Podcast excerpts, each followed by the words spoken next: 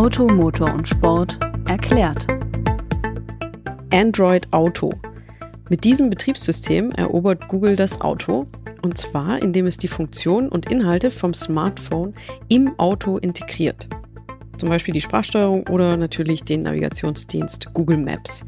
Was wir als Verbraucher davon haben und was das für die Autobauer und die Entwicklung in der Zukunft bedeutet, darüber sprechen wir in dieser Folge mit Luca Leicht. Hallo Luca. Hi. Den kennt ihr wahrscheinlich schon aus anderen Folgen von Automotor und Sport erklärt und aus dem New Mobility Podcast Move. Mein Name ist Dina Derwisewitsch. Hallo und herzlich willkommen. Luca, schön, dass du da bist und Licht ins Dunkel bringst, was das Thema Autos und Betriebssysteme angeht. Für was brauchen Autos überhaupt ein Betriebssystem? Im Prinzip ist ein Betriebssystem, hm, vereinfacht gesagt, so das softwaregestützte Rückenmark eines, eines Autos, wenn du so willst. Also das ist das, was das System selbst am Laufen hält, beziehungsweise was das System ist. Ohne das kannst du kein Programm laufen lassen, etc. pp, weil du so eine Basis brauchst, damit der Betrieb gesichert ist. Dieses System, Betriebssystem sichert den Betrieb. Das kennen wir auch alle von den PCs. Beispielsweise jeder, der ein Windows-PC hat. Dieses Windows ist das Betriebssystem und sowas brauchen ähm, Autos, die mit vielen verschiedenen Diensten arbeiten, ähm, viele verschiedene Funktionen haben, brauchen sowas eben auch, damit die miteinander kommunizieren können. Hast du ein Beispiel dafür, was zum also was miteinander kommunizieren können muss? Nur damit es ein bisschen könnte. plastischer das könnte beispielsweise ähm, dein Navigationssystem sein, dass der dann ein Verkehrs äh, Echtzeitverkehrsdaten-Thema hat. Das hat ein automatisches Karten-Update-System. Das hat äh, deine die Verknüpfung vielleicht zu einer App, mit der du ähm, Ziele an dein Navi schicken kannst, etc. pp. Und dass das alles irgendwie miteinander vernetzt ist. Das könnte jetzt das Navi auch alleine sein, aber dann hat auch das Navi irgendwie wieder ein Betriebssystem. Wenn man das jetzt größer anlegt, dann braucht es auch ein Betriebssystem. Und das Autos das haben, muss man fairerhalber sagen, ist relativ neu. So richtige äh, Betriebssysteme, die man auch als solche bezeichnen könnte, fürs ganze Auto oder für, zumindest fürs Infotainment-System, ähm, worüber wir heute ja sprechen wollen, ähm, das ist noch einigermaßen frisch. Okay, und da sind wir jetzt äh, mit Android Auto oder Android Automotive? Mit Android Auto, das ist auch ein bisschen fies, weil Android Auto ist eigentlich, die meisten, die es kennen, kennen das als eine Art App, mit der man hergeht und ähm, den, das, den Display-Inhalt oder das, was mein Smartphone kann, auf das Display im Auto spiegelt. Und dann kann ich gewisse Funktionen, die mein Handy kann oder konnte, ähm, auf das Auto spielen. Das ist dann beispielsweise der Google Assistant, die Sprachsteuerung, die du angesprochen hast, Google Maps, aber auch ein paar andere Funktionen wie spezielle Apps wie Spotify oder so, die ich dann quasi vom Auto aus nutzen kann. Ähm, faktisch spielt sich aber die ganze Rechenleistung die ganze Rechenarbeit spielt sich in meinem Smartphone ab und das Display ist nur eine verlängerte ähm, Anzeige. Okay, und das heißt, der nächste Schritt, der wesentlich größer ist, ist, ist Android als Betriebssystem äh, genau, in einem Auto. Dass eben nicht mehr die Software genutzt wird, die auf dem Handy ist, und dann wird da wie ein Monitor angeschlossen, sondern das ganze System als solches, das läuft direkt im Auto und kümmert sich direkt um das, um die ganze Armada, die so ein Infotainment-System von wo gibt's den neuen nächsten Parkplatz über ähm, keine Ahnung, wie wird's Wetter, über Concierge-Services, Anbindungen und alles, was man sich so vorstellen kann, was so moderne Infotainment-Systeme eben bringen, von App Stores bis etc. pp. Und äh, wie ist das jetzt bei ähm, Autobauern, was weiß ich, Mercedes, BMW, äh, Audi? Wie, greifen die auf, also äh, integrieren die Android als Betriebssystem in ihre Autos oder aktuell nicht? Also die haben sich bislang noch schon ziemlich geweigert. Ähm, aus bekannten Gründen, nämlich das Thema Daten und Datenhoheit und auch schlicht und ergreifend insgesamt die Vormachtstellung. Wer darf entscheiden, was wird in dem Auto angezeigt, was wird in dem Auto ausgespielt und wer hat die Hoheit über die Software allgemein. Und deswegen haben die jetzt äh, in der Regel selber ihre Systeme gebaut, beziehungsweise die sehr dezidiert und sehr konkret von Zulieferern bauen lassen oder entwickeln lassen, von einem Bosch, von einem Continental oder halt den Töchtern dann der jeweiligen Firma wie Elektro Elektrobit ist beispielsweise einer dieser großen Namen die sich um solche Dinge kümmern. Das ist eine Kontinentaltochter.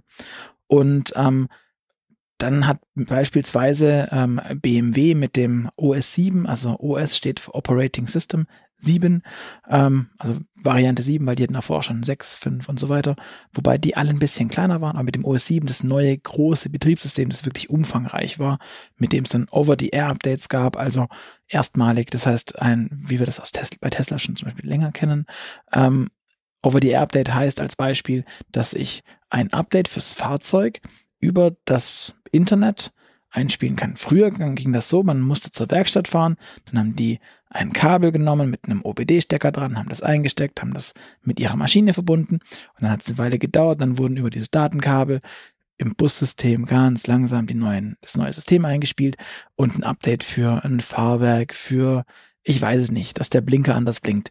Dinge, die halt softwaregesteuert liefen, ähm, sich verändert haben oder verbessert haben, wenn es beispielsweise rückrufrelevant war oder eine Motorsteuerung verändert werden musste, etc. pp. Und ähm, das geht mittlerweile over the air. Mercedes hat das MBUX, das steht für Mercedes-Benz User Experience als Betriebssystem. Und es ist relativ groß und umfangreich, diese Systeme. Und da versucht Google jetzt eben auch mitzuspielen in dem Bereich und ähm, sucht momentan auch nach Mitstreitern. Ein paar haben sie schon gefunden. Wer, wer, wer bringt da jetzt? Äh, Aktuell sind es die ähm, Geely-Töchter, also Volvo und ähm, die neue Marke Polestar, die ja eigentlich auch eine Volvo-Tochter ist und damit irgendwie auch Geely-Tochter. Geely ist ein chinesischer Autobauer, der auch zu, ich glaube, rund zehn Prozent bei Mercedes beteiligt ist, also am Daimler. Ähm, also eine relativ große Kiste, ein riesiger chinesischer Autobauer. Und ähm, die werden, die Polestars und die Volvos, ähm, im, beim Volvo ist der XC40, also diese vom Volvo S bzw. V40 da, diese, diese Kompakt-SUV. Kompakt-SUV-Variante ähm, in, in Elektro wird ähm, als erstes Auto von Volvo das Android Auto Betriebssystem bekommen und bei Polestar ist es der Polestar 2. Das ist das zweite Auto von Polestar. Da ist die Namensgebung jetzt nicht allzu komplex. Und auch ein Elektroauto. Auch ein Elektroauto, ganz genau. Okay, das heißt, ähm, und die kommen dieses Jahr. Die kommen sollen, sind für dieses Jahr angekündigt. Gerade bei solchen äh, kleineren Firmen wie jetzt einem Polestar weiß man immer nicht, ob doch noch irgendwas passiert. Gerade bei dem ganzen Thema Batterieautos haben wir sehr, sehr viele Lieferengpässe. Deswegen toi, toi, toi, äh, irgendwo Holz in der Nähe. Ich hoffe, sie kriegen es hin. Ähm, aber wir haben ja aktuell noch das ganze Corona-Virus-Thema. Äh, da haben viele Elektroautobauer gerade riesige Probleme mit der Beschaffung. Von daher, mhm. ja, soll kommen. Wir haben auch äh, einen Fahrbericht, ne? Auf Automotor genau. und Sport. Jan Thomas, ein Kollege von uns, ähm, der ist den schon gefahren und der war sehr, sehr beeindruckt von dem Auto.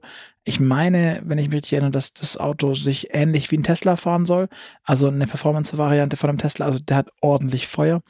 Ähm, und auch optisch, meine Meinung, so ein Polestar 2, der kann schon einiges. Der macht echt was her. Ja, äh, ich habe mir hier notiert 300 äh, kW, also so um die 408 PS für eine Elektrolimousine. Ja. So kann man sagen. Ja, doch, hat schon ordentlich Dampf. Ähm, und das war, äh, wenn ich es richtig gelesen habe, ein Prototyp, den er gefahren ist. Also ich habe den Fahrbericht gelesen. Ich muss sagen, die Bilder haben mich sehr angesprochen. Also war jetzt geschmacklich auf jeden Fall ein schickes Auto. Ähm, und äh, Jörn Thomas hat auch in einem etwas längeren Absatz, ist er eben auf dieses Betriebssystem auch eingegangen. Du hast wohl äh, im Auto einen ziemlich großen ähm, Genau, du hast, du hast, Touchscreen, ein, du hast, ne? du hast ein, du hast ein Touchscreen-Display, ähm, der ist relativ groß und auf dem siehst du dann, hast du eine ganz normale, ähm, ja, also ein, ein Design, das jetzt Polestar-spezifisch ist. Deswegen, also auch wenn sich jetzt Google durchsetzt, liebe Leute da draußen, ihr braucht keine Angst haben, das, dann werden nicht alle Autos gleich aussehen, es wird keine Gleichschaltung geben, das sind alle aussehen werden wie das Polestar-Infotainment-System sondern das ist quasi individualisierbar. Und Polestar hat sich in dem Fall entschieden, das in so, mit so einem Kachelsystem, wie wir das von Windows zum Beispiel mal kannten, mhm. in den, in den, äh, auf dem, auf dem Smartphone, oder jetzt auch Windows 10 ist ja ähnlich aufgebaut, mit so Kacheln ähm, anzulegen. Und darunter verbergen sich dann verschiedene Systeme. Das finde ich ist relativ gut gelöst. Ich konnte das auch meinem Prototypen, ähm, der in Genf 2019 stand, glaube ich, war das, auf der Messe ausprobieren und anfassen. Das ist eigentlich sehr solide und funktioniert ganz gut. Also hinter den Kacheln sind große Funktionen, wenn man dann drauf tippt, sind da noch ähm, verschiedene andere, kann man da quasi auf diesen Button legen und ähm, das macht ordentlich was her und funktioniert sehr solide. Und äh, was meinst du, was, was ist da, äh, welches Interesse von Google steht da im Vordergrund? Ganz klar das Thema Daten und wie ich vorhin schon sagte, das ist das Thema Datenmacht. Ähm, und das Problem in Anführungszeichen ist, dass natürlich ein Tech-Konzern wie es Google ist, der damit groß geworden ist, Software zu schreiben und, und sich mit dem Thema Daten auseinanderzusetzen, es ein gutes Stück leichter hat, auch einfach weil er die Ressourcen hat, ähm, in-house sich mit dem Thema Software auseinanderzusetzen im Vergleich zu einem Mercedes, BMW und wie sie alle heißen. Ähm, für die, die kommen vom, ganz flapsig gesagt, vom Blechbiegen und vom Motorenbauen von früher und ähm, Software konnten die auch, aber anders und weniger und nicht so, nicht so umfangreich. Die Software, die sie schreiben mussten, waren viel, viel ja, kleiner gebaut. Die mussten nicht so viele Sachen. Ich hatte vorhin schon gesagt, was, was so ein Betriebssystem alles können muss. Und das ist, was ich gesagt habe, das war, glaube ich, wenn es gut läuft, fünf Prozent dessen, was da am Ende wirklich passiert an Funktionsumfang. Ähm, das ist immens. Und das alles in einen Guss zu packen, dass es da miteinander funktioniert, auch die einzelnen Systembereiche miteinander interagieren können, ohne dass das Teil abschmiert, ist sehr, sehr komplex. Ich frage mich jetzt gerade, wenn, ähm, also bei dem Beispiel, dass Volvo jetzt ein Auto bringt mit Android-Betriebssystem, wer bestimmt denn dann, welche Updates wann kommen? Muss ich als Halter noch zustimmen? Also wenn ich es jetzt äh, am Handy sehe, ne? ich kann eine Aktualisierung machen, es wird mir eine angezeigt, mhm. aber ich muss die ja nicht machen. Aber klar, wenn ich dann bestimmte Funktionen nutzen will, spätestens dann muss ich das Update eben machen. Aber das bestimmt ja der, also ne, der Betreiber des Betriebs, also der das, das Betriebssystem, Betriebssystem stellt. Genau. In dem Fall stellt ja äh, Google das Betriebssystem. Im Prinzip ja, allerdings wird es da vermutlich, das ist, es gibt noch kein Auto, muss man dazu sagen, das aktuell auf der Straße fährt mit dem Betriebssystem. Der Plan, als ich den, weil genau die gleiche Frage stellte ich den, den Polestar-Entwicklern auch, ähm, der Plan ist, dass natürlich Polestar die Hand drauf hat und sagt, wir entscheiden, wann das System ausgerollt wird, beziehungsweise wenn das Update ausgerollt, ausgerollt wird, weil da gibt es ja ganz, ganz viele kleine Spezifika noch. Ähm, wenn eine andere Hardware zum Einsatz kommt, der eine arbeitet mit dem Prozessor, der andere arbeitet mit dem Prozessor. Jetzt muss man gucken, funktioniert das auf beiden Prozessoren oder muss man da noch Feinanpassungen machen? Und deswegen wollen die das selber anpassen. Die Frage ist, wenn man sich einmal in die mächtige Hand von Google begibt, aus guten Gründen, wie gesagt, also wenn ein, ein kleines Unternehmen oder ein kleiner Autobauer wie Polestar ist, ähm, und dann kriegt man diese Unterstützung, und jetzt muss man auch dazu sagen, Android Automotive, also dieses Betriebssystem, ist ein Open Source System. Das heißt, das grundsätzlich, das ist frei verfügbar. Das können wir zwei, wie wir hier sitzen, können uns das runterladen, diesen SDK, also diese, diese Entwicklungsplattform, und können damit rumspielen. Und wir können das sogar in ein Auto einbauen. Das dürfen wir einfach, weil dafür ist die Lizenz da. Und ähm, das macht natürlich super lukrativ für ein Unternehmen wie Polestar. Jetzt die Frage, wenn man sich einmal in diese große offene Hand gibt, ob Google dann halt irgendwie mächtig ist und zudrückt und sagt, ja, ja, okay, darfst haben, oder du hast es jetzt schon, aber ich bestimme, wann das Update rausgerollt wird, etc. pp. Ich bestimme, welche Daten abgezogen werden und welche Daten ich direkt sehen darf und welche nicht. Und da gibt es ganz viele kleine Dinge, die ähm, noch nicht zu 100% geklärt sind. Google hatte ja früher diesen ähm, Leitspruch Don't be evil, also sein, wir sind mhm. nicht böse, sei nicht böse. Ähm, den haben sie, soweit ich weiß, so nicht mehr. Ähm, ich hoffe, das hat keine Gründe, die dahingehend uns irgendwie versuchen. Ja, nun gut, ist ein anderes Thema. Aber, ähm, Aber ähm, die Wahrscheinlichkeit ist halt durchaus gegeben. Und äh, das Thema mit, ähm, ne, Google gibt den Tag vor Lizenzen, also ist wahrscheinlich auch ein, also die Gebühren, die sie dann am Ende äh, von gewerblich genutzten. Genau. Ne? Also da ist es so, warum Google das überhaupt macht, ist folgendes. Ähm, aus der Smartphone, äh, aus der Smartphone-Perspektive, da kann man vielleicht ein bisschen was ableiten. Es ist so, dass das ähm, Android-Betriebssystem, dass das ähm, weltweit am weitesten mit Abstand, ich, ich würde sagen, 85, 90 Prozent ist, glaube ich, Android-Betriebssystem weltweit auf den Smartphones. Ähm, hieß es, als es entwickelt wurde und auch vorgestellt wurde, das bleibt für immer kostenlos. Das war Credo, das mhm. war der Inbegriff, das Selbstverständnis von dem Android-Betriebssystem. Und dann vor ein paar Jahren hieß es irgendwie, na, also wir haben da schon viel Arbeit, das aktuell zu halten und ähm, wir fänden es doch ganz gut, liebe, liebe Samsungs, HJCs und wie sie alle heißen, wenn ihr uns dafür schon so ein Zehner oder irgendwie was abdrückt, also eine gewisse Gebühr entrichtet und bumm, jetzt hatte Samsung halt kein eigenes Betriebssystem, musste zahlen, weil was willst du machen? Du hast ja, den, das holst du dann auch nicht mehr auf, den Fortschritt, den du hast. Und das nächste Ding ist, die Kunden hatte alle, hatten alle ihren Google-Account. die kannten die Umgebung und die wollten, die waren ja gewohnt, Samsung heißt Android, ich möchte es jetzt weiter so haben. Ja. Und dann bist du gezwungen zu zahlen. Und bei Android Automotive, also dem Betriebssystem, wird es so sein, dass diese Systemumgebung als solche quasi kostenlos ist. Wenn ich aber jetzt als Autohersteller den, die Navigation anbieten will, also Google Maps, für Google Maps muss ich zahlen. Ich muss zum Beispiel auch dann für den Sprachassistenten den Google Assist bezahlen. Und, und so muss ich, und, oder für den App Store. Und das ist wahrscheinlich auch das, was das größte Ding sein wird und der größte Pluspunkt, den dieses ganze Betriebssystem bringt, ist dieser App Store von Google, weil der halt immens groß ist. Ja. Und Genau, aber der ist so groß, weil praktisch die, diese Millionen von Entwicklern, die halt auf Basis von diesem Open Source äh, Betriebssystem die Apps entwickeln. Ja.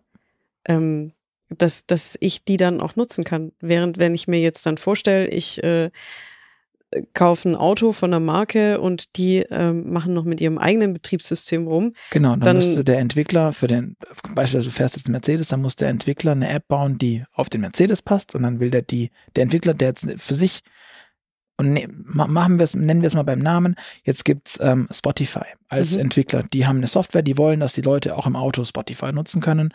Jetzt müssen die für ein BMW eine eigene Spotify-Applikation bauen, die im BMW läuft. Da müssen sie es bei Mercedes machen, das müssen sie beim Audi machen, das müssten sie bei jedem Hersteller der Welt machen, wenn die alle ihr eigenes System haben. Wenn die alle auf Android Auto gehen fürs Infotainment-System, dann können die das einmal in Android Auto kompatibel machen. Und dann gibt's noch kleine, feine Nachjustierungen, die sie gehen müssen dass dann, wenn der Volvo beispielsweise will, wenn die Android Auto nutzen, weiterhin dieses Balkenart, diesen balkenartigen Aufbau ähm, in der für das Design behalten, dass dann halt das Covered von dem, von dem einzelnen Künstler eben da reinpasst als Beispiel. Und solche Dinge müssen dann gemacht werden oder halt berücksichtigt werden. Während für ein BMW muss vielleicht eine ganz andere Programmiersprache benutzt werden. Oder für den Mercedes oder eine andere Softwareumgebung und etc. pp. Ist viel komplexer. Und deswegen wird es natürlich für die App-Entwickler auch viel attraktiver sein, sich auf Android Auto zu stützen, weil ich von jetzt auf gleich eine Chance habe, unendlich, also gefühlt unendlich viele Menschen zu erreichen. Also für mich als Laie hört sich das jetzt so an, dass äh, das eigentlich so ein, ein, Kampf auch gegen Windmühlen ist, für einzelne Autobauer auf, an ihren eigenen äh, kleineren Betriebssystemen festzuhalten und nicht auf ein gemeinsames großes, also das größte wahrscheinlich dann Android oder zumindest, dass, dass sich äh, Autobauer zusammenschließen. Ich meine, die könnten sich ja auch als Autobauer, haben die ja eine Lobby, sich zusammenschließen und so ein Betriebssystem. Exakt, die entwickeln. Möglichkeit besteht auch und dann könnten sie die über Konsortien etc. pp. Ähm, versuchen aufzubauen. Es gibt ja beispielsweise schon Konsortien für Ladeinfrastruktur, Ionity, es gibt Konsortien für das Thema ähm, Navigation hier als Beispiel, also ähm, diese ehemalige Nokia-Tochter. Da haben sich ja auch Autohersteller zusammengeschlossen, haben diesen, diesen Laden gekauft von Nokia damals oder vielmehr die ganze Kartenbasis, um darauf aufzubauen. Und beispielsweise könnte hier vielleicht eine Basis sein, auf der sowas funktioniert. Das ist aber bis jetzt alles mehr so eine Theorie von, von manchen Leuten, die in der Szene rumlaufen.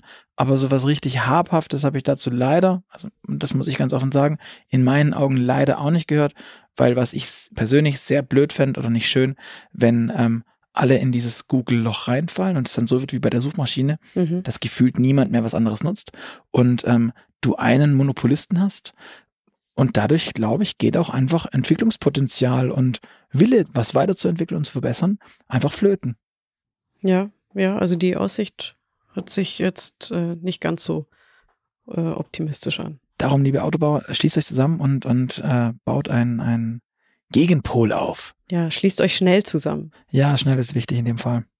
Luca, vielen Dank dir für deine Expertise mal wieder. Vielen Dank fürs Zuhören. Die nächste Folge Automotor und Sport erklärt gibt's in zwei Wochen auf die Ohren. Wir verabschieden uns und freuen uns auf euer Feedback. Gerne an podcast-ams.motorpresse.de. Wir freuen uns auch auf alle Bewertungen auf sämtlichen Podcast-Plattformen, die ihr kennt. Und natürlich auf eure ganz persönliche Weiterempfehlung. Tschüss.